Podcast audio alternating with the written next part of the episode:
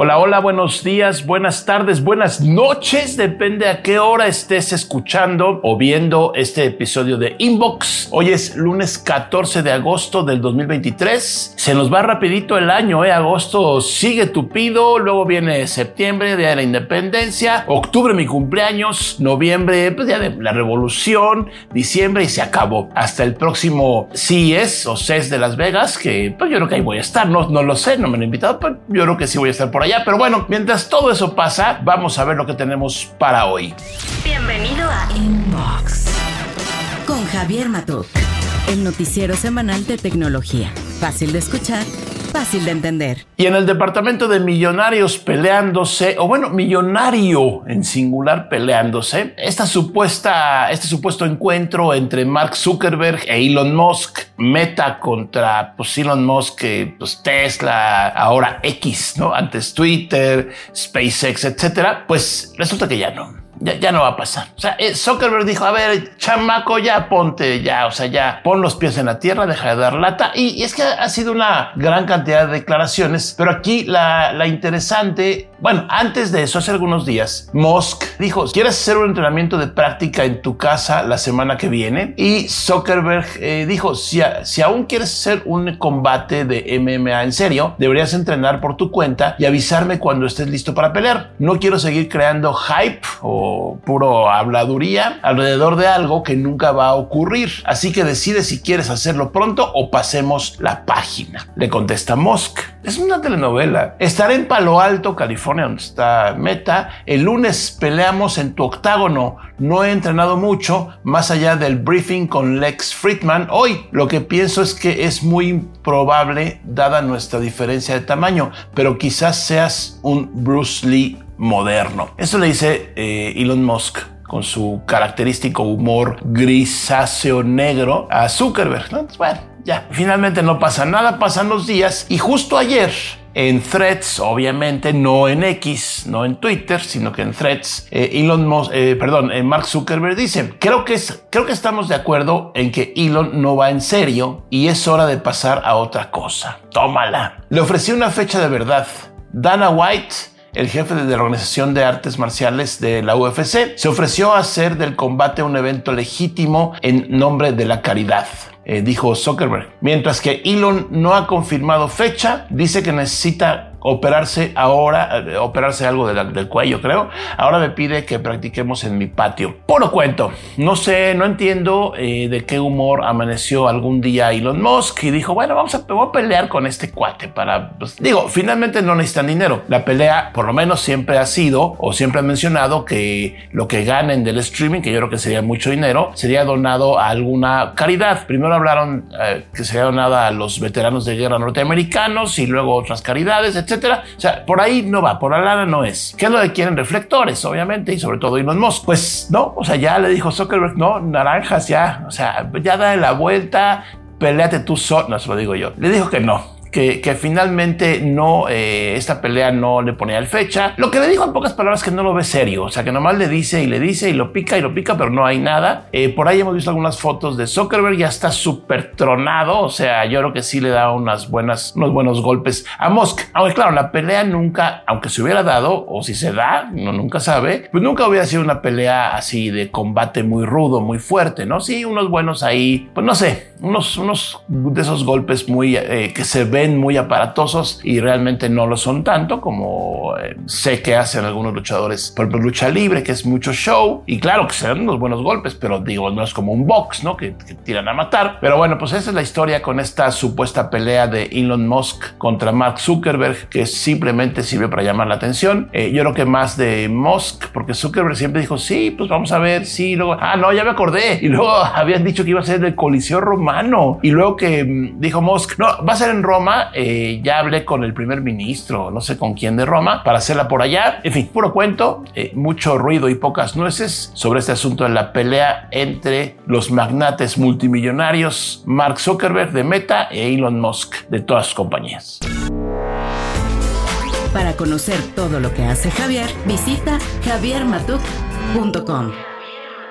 Y bueno, como sabes, al término de la Segunda Guerra Mundial eh, comenzó lo que se conoce como la carrera a la Luna, ¿no? Y fue, hay muchas películas, siempre norteamericanas, porque los rusos, no sé si hagan yo no he visto muchas, donde el objetivo era poner al hombre en la Luna eh, en el menor tiempo posible. El primero que llegara a la Luna, pues ganaba la carrera. Ganaron los Estados Unidos, como tú sabes. Y bueno, todo un, todo un, toda una historia, por supuesto, alrededor de esto. Eh, yo las que he visto siempre contadas del lado norteamericano, hay que leer o ver algunas contadas desde el lado ruso. Pero aquí el asunto es que los rusos no están en pañales, tienen una larga carrera eh, espacial, digamos, son miembros importantes de la Estación Espacial Internacional que se encuentra orbitando el planeta, están ahí que me acuerde, Estados Unidos, Rusia, Japón, eh, creo que Francia, por ahí, los, um, muchas potencias tienen ahí participación, tienen su cachito, digamos, de la estación espacial y colaboraron para um, ensamblarla, armarla ahí en el espacio. Toda una proeza, ¿eh? Yo cada vez que me acuerdo de la Estación Espacial Internacional digo,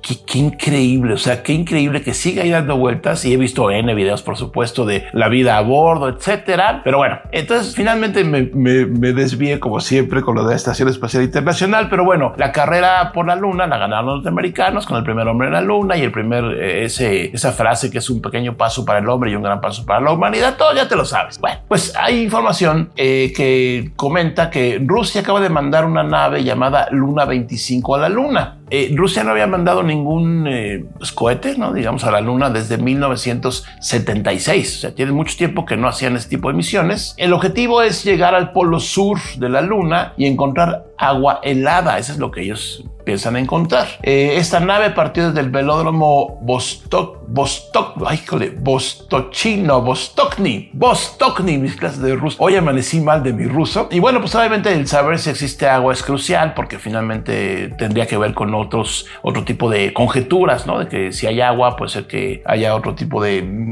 organismos, etcétera, etcétera. Y bueno, pues interesante este asunto, sobre todo que es un, un, un cohete lanzado por los rusos, ¿no? En donde ahí están, ¿no? Ahí están y, tienen, por supuesto, desarrollo y tienen muchas cosas. Yo no creo que vuelva la competencia como se, se, dio en esta carrera a la luna o como se llame, porque ya ha pasado mucho tiempo, ya han pasado muchas cosas. Los norteamericanos tomaron la delantera, ahora está el factor Elon Musk, que es importante, aunque no, no es él, pero bueno, está la NASA con todos los lanzamientos. Eh, pero bueno, muy interesante que están los rusos ahí. Y hay un, hay un, hay una, no, bueno, lo voy a decir, pero corríjame por favor, porque luego yo me equivoco y muy seguido. Por ahí leí alguna vez cuando eh, Rusia eh, ocupa la, parte de Alemania, este, etcétera, etcétera, que descubre o se encuentra eh, todos los planos de los cohetes, ¿no? De los cohetes que final después lanzaron a la luna, bueno, al espacio, perdón. Entonces que realmente no fue un descubrimiento auténticamente ruso. Pero corríjanme, por favor, ustedes que saben de historia y que son expertos en la materia, eh, corríjanme si esto fue cierto, que todos los planos y todos los cálculos y todo lo que tiene que ver con, con los cohetes en aquellas épocas, eh, pues finalmente fue un descubrimiento que hicieron los rusos en la Alemania ocupada, ¿no? Pero bueno, ahí por favor díganme, eso es muy interesante porque le da un giro a esta historia, pero bueno, vamos a lo que sigue.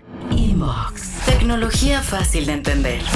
Y yo lo dije y me choca decir se los dije, pero bueno, yo así soy. Yo digo, no digo todo lo que pienso porque no estaría aquí haciendo videos, eh, pero sí digo muchas cosas. Y una de ellas es que Threads, la red social nueva de hijito de Instagram, de Zuckerberg, no iba a tener el éxito que estaban ellos vaticinando. ¿Y por qué? Porque no ofrece nada radicalmente nuevo, ¿no? La idea, me imagino que la idea de, Zuckerberg, bueno, de Meta, es tener un lugar agradable para platicar, este, ir a una reunión donde no pasa nada, ¿no? Una reunión donde están tus cuates y unos desconocidos y platican muy suavecito y muy bonito y, no pasa nada. Esas reuniones son muy buenas, ¿no? Pero pues te aburres, ¿no? Ya la octava vez que vas a una reunión así, dices, bueno, ya quiero algo más de polémica, ¿no? Vamos a platicar, vamos a jugar, no sé, hacer algo más. Yo creo, yo Javier, creo que eso particularmente le, está sucediendo a Threads. O sea, ahí está, le faltan algunas funciones, eh, pero bueno, no, ese no es el motivo de que no tenga tanto éxito, porque tengo aquí algunos datos. Este sitio SimilarWeb muestra que la red social ha caído a solo 10.3 millones de usuarios activos diarios en Android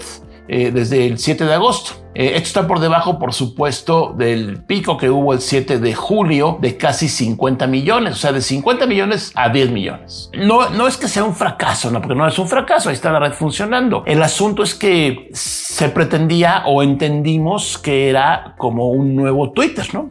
como un nuevo, ahora X, ¿no? Pero eso como que estaba ahí en el, en el inconsciente colectivo, ¿no? La nueva red social de, de, Meta llega para pues, que ya no uses Twitter, ¿no? Y por ahí vi algunos tweets, me voy de aquí, me voy a Threads, etcétera. Y la verdad es que, pues sí, al principio todos lo usamos, yo entré, estoy posteando, conociéndola, creo que no hice ningún amigo ahí, pero bueno, finalmente, eso sí, muy fácil operación, sin complicaciones, funcionó todo a la primera, todo muy bien, pero pues no, la gente no regresa. O ya fueron, pero no regresan. ¿Y por qué no regresan? Porque yo creo que les falta o le falta algo a la red social que no encuentra, o sea, que se encuentra en otras redes. Por ejemplo, no sé, Instagram es totalmente visual, ¿no? No, no entras a Instagram a leer, entras a ver. TikTok, por supuesto, entras a ver. Eh, Twitter, entras a, yo, bueno, yo entro a Twitter a enterarme porque sigo unas cuentas de, de medios, ¿no? En general y a personas. Y también, por supuesto, a plantear situaciones. No quiero entrar en el rollo de política y de, no, no, no, o sea, pero entras tú de repente a preguntar. Yo pregunto muchas cosas que tienen que ver con tecnología y obtengo afortunadamente una buena respuesta y, pues eso es Twitter, ¿no? Y con sus rollos ahí de censura y etcétera, pero es Twitter en esencia otro tipo de reunión, no la tranquilita donde están ahí 10 cuates platicando, sino es una reunión un poco más salvaje donde hay varios temas, varios subgrupos, etcétera. Entonces, bueno, el uso de la aplicación Threads se redujo con esos números en un 80% después de un mes. Entonces, no la van a cerrar, eso es obvio, eh, no la van a quitar, no, ahí está, ahí va a seguir sin embargo, hay que ver qué hacen con ella, porque sí, tuvo un pico gigantesco al principio, todo el mundo hablaba de threads y ahora pues ya nadie ni lo pela. Yo de repente me meto, veo ahí más o menos qué hay. Y luego hay otro fenómeno, ¿no? Los creadores de contenido, lo que hacemos muchas veces es que eh, repetimos el contenido. Yo grabo un video, ese video, por ejemplo, lo subo como un reel a Instagram y ese mismo video lo subo a TikTok porque me sigue gente distinta en, en, las diferentes redes sociales. Entonces la gente que ve el reel en, en Instagram no necesariamente la misma que lo ve en TikTok. Entonces, pues, digamos que mato a dos pájaros de un tiro y mucha gente lo hace igual. En el caso de Threads, eh, creo que todos los seguidores vienen de Instagram, ¿no? Entonces eh, sería un poquito como redundante subir ahí lo mismo que subes en Instagram. Eso es un factor importante. Entonces, bueno, mucho hay que hablar de Threads. Eh, por lo pronto va a la baja. Ya veremos qué pasa en los siguientes meses. Y bueno, rumores, tú, sabes que yo no le atoro a los videojuegos, pero por supuesto es parte de la tecnología y es una parte muy importante del mercado de tecnología. Hay rumores, salió ahí publicado en Twitter un supuesto modelo de la PlayStation 5 Slim o PS5 Slim. ¿Qué cambia? Bueno, lo que se puede ver por ahí, por esa fotito, es que disminuye la altura en 5 centímetros, es más chaparrita. Según la cuenta de Twitter, esta imagen de la consola proviene de la fábrica, ¿no? Ahí donde hacen las consolas en China, donde se hacen todas las, todos estos eh, fugas de información. También destacó que va a contar con dos puertos USB tipo C en la parte frontal y también se espera que este modelo Slim esté en la venta en septiembre de este año, o sea, dentro de ya dos meses, y que se podría presentar en agosto, o sea, este mes, ya dentro de unos días, en el marco de la conferencia Gamescom 2023. Todavía no hay el, bueno, el precio por ahí que se rumora es 400 dólares. Eh, en fin, un, gran tema las consolas de videojuegos, porque como tú sabes, eh, ese es un mercado muy grande, hay muchos millones de consolas. Yo creo que las que tienen vida asegurada son las portátiles, ¿no? O sea, básicamente pues, Nintendo, ¿no? Con sus versiones. ¿Por qué? Porque, eh, a ver, la gran mayoría de la gente que juega o que se dice jugador juega en el celular, ¿no? Luego están los gamers ya, digamos, más profesionales o que les gusta mucho jugar y tienen sus consolas. Y luego están los PC gamers, ¿no? Los que juegan en PC nada más. Entonces, las consolas, por ejemplo, hace, creo que este año fue, sí, anunció eh, Xbox y Samsung que ya se puede jugar directamente los juegos de la consola en la tele de Samsung, ¿no? Ya no, sí necesita la consola para cosas muy sofisticadas, pero para jugar así unos juegos eh, un buen rato, no requieres comprar la consola. Y recuerda que las, los fabricantes de la consola siempre han hecho dinero con los juegos, no, no, con, las, no con la venta del hardware, esa es parte de, pero el negocio, la lana está en los juegos, en los títulos, en las licencias y ahora por supuesto las suscripciones. Entonces bueno, yo creo, considero pienso, se me ocurre me atrevo a decir que el futuro asegurado está en las consolas portátiles o portables, porque eso te permite llevar a cualquier lugar una experiencia de juego muy diferente a la de un celular. O sea, te permite jugar de, cierta forma eh, mucho mejor que en un celular. Pues bueno, aquí está la información de la, la, información, los rumores, lo que se filtró de la PlayStation 5 Slim eh, ¿Tú qué opinas? ¿Qué consola tienes? ¿No? ¿Tienes consola? ¿O ya no te compraste la última versión de nada y sigues con la misma que tenías? Platícame aquí en los comentarios si estás viendo esto en YouTube. Y si no, pues manda un mensajito. Estoy en Twitter, en Instagram, en Threads. Me puedes mandar un mensaje. Sigue a Javier en redes sociales como arroba jmatuk. ¿Se acuerdan del asistente digital Cortana? Este que salió con Windows, ¿qué era? Windows Vista, Windows 7. Hace mucho salió este asistente Cortana que nadie, pero nadie, ni los de Microsoft usaban, ¿no? Eh, yo creo que fue una decisión, pues, de marketing tal vez, una decisión ahí eh, no sé, no, quiero decir una necedad, pero Windows tenía, bueno, tiene todavía un asistente digital Cortana que le podías pedir cosas. Que te lo juro, no conozco una sola persona, bueno, es más, nunca había nadie hablándole a su computadora Windows. Y bueno, es por esto que ya eh, eh, Microsoft decidió dejar de darle soporte a finales de este año para Windows 10 y Windows 11. Eh, no desaparecerá por completo, pero dejará, dejará de tener su propia aplicación independiente. Estará disponible en Outlook Mobile, en Teams Mobile, en productos como Teams Display y Microsoft Teams Room, cosas mucho de comunicación, pero eh, productividad, pero no para el usuario común, no para ti, para mí, para decirle abre tal. Es que es, no sé, es un poquito como el asunto de Siri en Apple, ¿no? Eh, Siri, eh, a diferencia, a ver, están Cortana y Siri de las dos grandes plataformas, que son los asistentes, ¿no? Digitales que están ahí. Pero no tiene nada que ver con el asistente de Google, el asistente de Amazon, que son, eh, yo creo, más versátiles, ¿no? Creo que son o están enfocados para otro tipo de soluciones, no tanto para la operación de la computadora como per se. Entonces, bueno, eh, eh, lo que iba a decir es que tampoco he visto a nadie que le diga Siri nada, ¿no? En, su Mac, ¿no? Este, no, ahí está. No lo quitan porque es como quitarle algo, como que ya no lo tiene, pero ahí está. En este caso, Cortana, pues ya desaparece, eh, como lo sabíamos, se le quita el soporte de Windows 10 y 11. Y bueno, esto viene un poco después del, del anuncio oficial de Copilot, esta herramienta de, ya se tardaron en eh, sacarla, esta herramienta de inteligencia artificial eh, que va a operar o opera con la suite de aplicaciones de Microsoft. Eh, finalmente, pues ahí va a estar y, le puedes hablar, le puedes dar instrucciones, obviamente, que por detrás está ChatGPT. No es que entienda perfectamente tu voz, pero tú puedes dictar lo que tú quieres que haga, ¿no? Y eso no lo hace Cortana, no lo hace Siri. Interesante se va a poner este asunto. Inbox. Y bueno, el efecto Leonel Messi el astro del fútbol. Eh, como tú sabes, eh, ya no está. ¿Dónde estaba? Bueno, obviamente en el Barça, pero se fue luego a no sé dónde se fue y ya está en Miami. Ya vive en Miami. Por ahí puedes ver fotos de su departamento. En fin, todo un rollo. Messi es un fenómeno, por supuesto, pero ahora resultó más fenómeno porque, y lo platiqué el otro día eh, con Pontón y con Aura en Nosotros los Clones, que te invito a verlo y descargarlo. Episodio nuevo todos los miércoles y viernes en todas las plataformas. Pero bueno, ¿qué pasa con Messi? Como sabes, sabes, Apple, con su sistema de Apple TV, se metió al streaming ¿no? de, algunos deportes, y en este caso también del fútbol, con la MLS. Ah, eh, Apple ya tenía esta exclusividad con la MLS y ahora te venden el MLS Season Pass, ¿no? que es la suscripción que tú pagas en Apple TV Plus, ¿no? Además de tus suscripciones, pagas esta. Pues te gusta el fútbol, vas a pagarla. Si te gusta ver a Messi, vas a pagarla. Entonces, aquí el asunto es que Messi, o alguien, creo que alguien asesoró a Messi, le dijo, no, no, no, que no te paguen, güey. Tú pide regalías pide comisión. Y entonces parece que ser que sí, no parece, se negociaron en que sí es una comisión de cada suscripción que las personas o el público paga para ver el, este, el MLS Season Pass. Parece que Messi se lleva un cachito de la lana y no sé quién más, seguramente más. Pero bueno, em, con el fichaje de Messi en junio apenas, Apple TV Plus sumó más de 300 mil nuevos suscriptores, ¿no?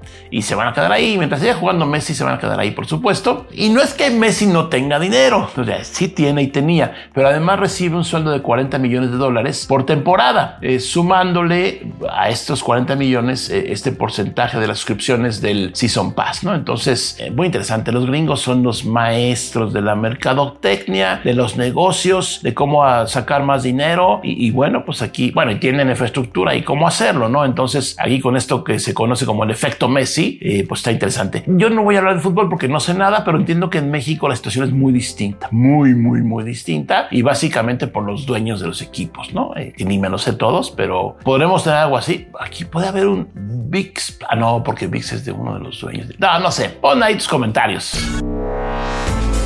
Para conocer todo lo que hace Javier, visita javiermatuk.com. Pues mucho ruido causó esta nota de que Movistar se asocia o bueno, vende los servicios de Starlink. Sí, eh, llegaron a un acuerdo, eh, la compañía telefónica, ¿no? Eh, con Starlink van a ofrecer o van a poder ofrecer servicios de conectividad satelital, pero para empresas. Es lo que se conoce como B2B el término es business to business. Una compañía le compra a otra compañía, no al público en general. Es solución que, mm, como tenemos aquí la información, incluye pues todo lo que incluye Starlink, va a poder ofrecer la telefónica a sus clientes empresariales. Le pusieron Connection Plus, ¿no? Ya está disponible aquí en México, como te decía. Y bueno, ah, pues ahí ofrece tráfico priorizado, o sea, mejor velocidad, el tráfico arriba de los demás. Conexión en zonas de difícil acceso, claro, eso lo ofrece Starlink, no lo ofrece Telefónica porque es satelital, pero bueno, tú si tú tienes con Telefónica, porque Telefónica además de que tiene Movistar y eso, es una empresa muy, muy, muy grande que ofrece muchos servicios y también atiende a otras empresas. A ver, no sé, este Ford Motor Company, la compañía de coches, sí tiene sus distribuidores, agencias y vende coches, pero también atiende, me imagino, a dependencias de gobierno cuando le compran flotillas, a compañías grandes que le compran flotillas. Todo eso se llama B2B. Son negocios que nunca nos enteramos. Son directamente entre las propias compañías. O sea, sí, por ejemplo, Telcel, ¿no? Sí tiene sus amigos Kit, pero tiene también muchos clientes empresariales, muchos, muchos, muchos, como Telmex, por ejemplo. Y así podemos nombrar varias compañías de servicios que, tienen estos, este tipo de acuerdos y hacen negociaciones millonarias. Bueno, es más, Microsoft te vende tu copia de, del 365 y te vende tu suscripción de Xbox. Sí, perfecto, pero es un muy buen ejemplo. Microsoft tiene negocio con muchísimas compañías donde les vende o les licencia su software eso es B2B, tú no te enteras, ¿no? Pero bueno, es lo que pasa. Esta historia de Telefónica y Starlink es eso, es un B2B donde van a ofrecer eh, eh, contenido, no, van a ofrecer conectividad utilizando la red Starlink a los mismos clientes de Telefónica o algunos nuevos que lleguen por ahí.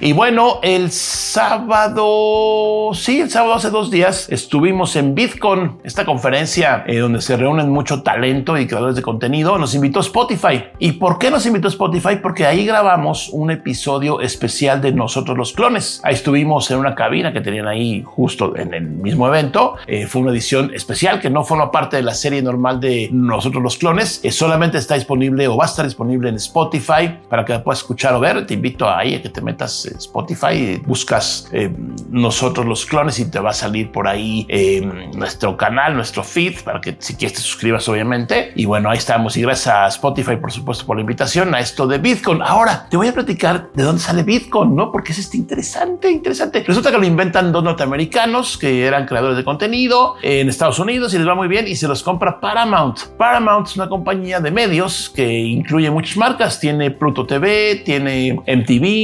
eh, y otras más, no me acuerdo ahorita. Pero Paramount, a su vez, eh, la dueña es Viacom. Esa compañía es como la mamá de todas las compañías y tiene, me te voy a decir. Ah, no, mira, estoy leyendo aquí en donde, pues en Wikipedia, obviamente, que ya como que pues, como que la congregaron en Paramount. Viacom ahí está, es la compañía matriz, eh, pero es es norteamericana, por supuesto, está en Nueva York, en la sede principal, y estoy viendo que tiene Viacom International, Viacom 18, Rainbow, José, Bitcoin, ahí está, aparece como subsidiaria, es un negocio importante, eh, Paramount Pictures, Proto TV, pues, pero también tenía MTV y otras cosas, ¿no? A ver, a ver, eh, ¿o ya lo vendió? Eh, no, sí, mira, aquí está un historial En 2012 fue, perdón, 1912 fue fundada Paramount. Y bueno, va creciendo y por ahí estoy leyendo que compra, compra el 50% de CBS, ¿no? Luego, perdón que esté leyéndolo así, compran a Paramount, Luego eh, compra Showtime y MTV Networks en el 85, hace mucho. Westinghouse compra CBS, que esto me encanta a mí, pero bueno, sé que no te estoy diciendo mucho, pero aquí el asunto es que eh, Bitcoin es eh, la dueña de Bitcoin es Paramount. Si tú por ahí ves Pluto TV, que lo he mencionado varias veces, en tu tele o en tu teléfono, vas a ver que cada tres minutos hay un anuncio de Paramount de sus series, ¿no? Porque finalmente pues, es de ellos, ¿no? Entonces, bueno, se anuncian en casa. Para conocer todo lo que hace Javier, visita javiermatuk.com. Y bueno, comentarios. Hola Inge, dice Odar Vinces. Gracias por toda la información que nos brindas. Veo que tienes un muy lindo recuerdo detrás de tu armario. Me refiero a la taza de Twitter, la de color negro. Yo creo que las decisiones son más humanas que de inteligencia artificial, pero recordemos que hoy en día la CIA sí toman decisiones por nosotros, pero son decisiones programadas y aún le falta mucho evolucionar. Saludos desde Lima, Perú. Sí tengo, tengo una taza de Twitter. Sí, mira, aquí está. Una esa es histórica ya, ya no se llama Twitter ni hay pajarito. Bueno, em, dice Eric, eh, Eric eh, FGTY. Lord Matuk, le agradezco que no abandonen los inbox a pesar del podcast. Yo creo que se refiere a nosotros los clones. No, no, no, son proyectos separados, proyectos complementarios. Yo con todo gusto eh, hago inbox casi todos los lunes. Uno que otro no por viajes, pero casi todos los lunes. José Armas, va a ser un circo todo esto y seguro con todos los anuncios pagados y patrocinados por Meta, Tesla, etc. Y si se lo toman en serio, lo dudo, pero si no lo toman en serio, creo que Matuk Ah, no, perdón, creo que Mark siembra en el suelo a Elon. Ah, es, habla de la pelea. En fin, que gane el mejor, aunque no lo veo, no le veo ningún sentido a esta pelea, solo hacer el payaso y ganarse unos cuantos millones de dólares. No, ni eso, porque acuérdate que lo van a donar. Pero ya platiqué que parece que ya no va a haber pelea, pero bueno. Dice Omar, ah, Omar Omar OF5CR. Se caray, Nintendo segundo o tercer lugar en la industria cuando ahora mismo tiene la que la que está por convertirse en la consola más vendida de la historia, pues ¿cómo mide el éxito de una empresa? Y dije, no, no, no, yo no lo mido, no, yo no mido nada. Simplemente te vas a cualquier sitio de estadísticas y te menciona ahí, lo puedes ver por el número de consolas e ingresos, ¿no? Y creo que yo lo dije por número de consolas y, y ahí número uno está PlayStation, número dos está Xbox y creo que número tres Nintendo no me hagas caso. Es más, a ver si saco la gráfica en otro inbox y te la comparto, pero sí, ahí hay varias formas eh, de medirla, por supuesto. Se ve que tú, eh, a ti te gusta Nintendo. Qué bueno. Lale Alberto, eh, tengo un Oppo A93, lo compré nuevo y funciona exactamente igual que cuando lo compré. La verdad, sin problema, y ya tiene tres años. Qué bueno, que nos da mucho gusto. Em, Lale Alberto 3. Y bueno, llegó el momento de terminar con este inbox de hoy, lunes 14 de agosto del 2023. Te agradezco mucho que me hayas escuchado o visto. Si me viste o me estás viendo por YouTube, déjame tus comentarios y ahí yo selecciono algunos como ves y los eh, comento en el siguiente inbox. Te invito a seguirme en redes sociales. Estoy en Twitter, estoy en Instagram, en TikTok, en Threads también. Ahí casi no publico nada. Pero bueno, muchas gracias y por aquí nos vemos con mucho más contenido para ti. Esto fue Inbox con Javier Matuk. Tecnología fácil de entender. Recuerda suscribirte en tu sistema de podcast favorito. Nos escuchamos en la siguiente edición.